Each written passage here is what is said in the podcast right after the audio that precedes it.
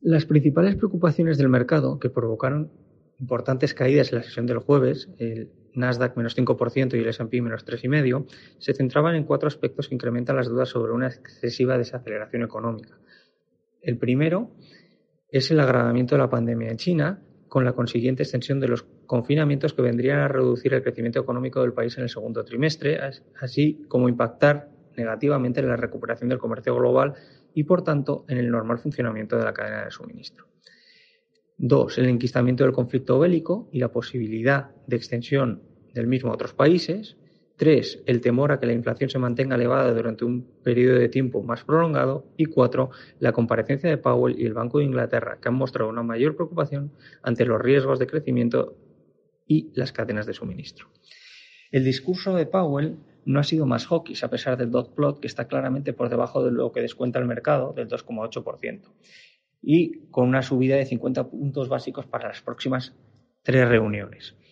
Powell ha descartado la subida de 75 puntos básicos como barajaba parte del mercado y esto se enmarca en su sensibilidad ante los distintos riesgos, destacando el posible deterioro de la cadena de suministro, el impacto de la elevada inflación o el empeoramiento de las condiciones financieras. Además, el Banco de Inglaterra ha incrementado los tipos en 25 puntos básicos hasta el 1%, aunque con crecientes discrepancias. En el plano macroeconómico, esta semana hemos conocido los PMI de China en clara contracción. También hemos conocido los datos de la confianza de la eurozona con deterioro generalizado.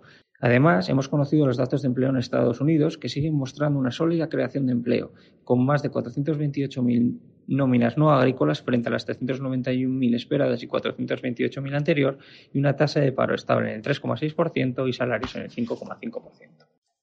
De cara a la próxima semana, el foco de atención estará en el plano macroeconómico con los datos de la balanza comercial en China, que previsiblemente seguirán mostrando deterioro ante los confinamientos para frenar las nuevas olas del COVID.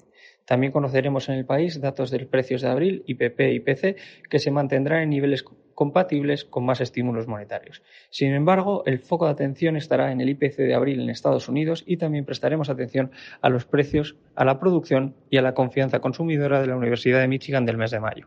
Además, en la eurozona conoceremos los IPCs finales de abril y el ZEW.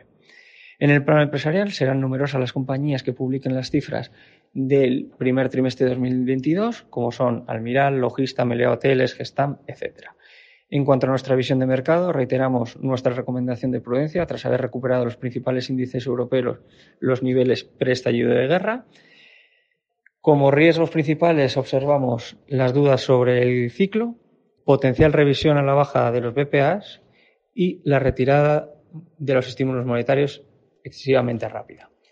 Entre los apoyos que encontramos serían, primero, la dificultad de encontrar alternativas a la hora de invertir.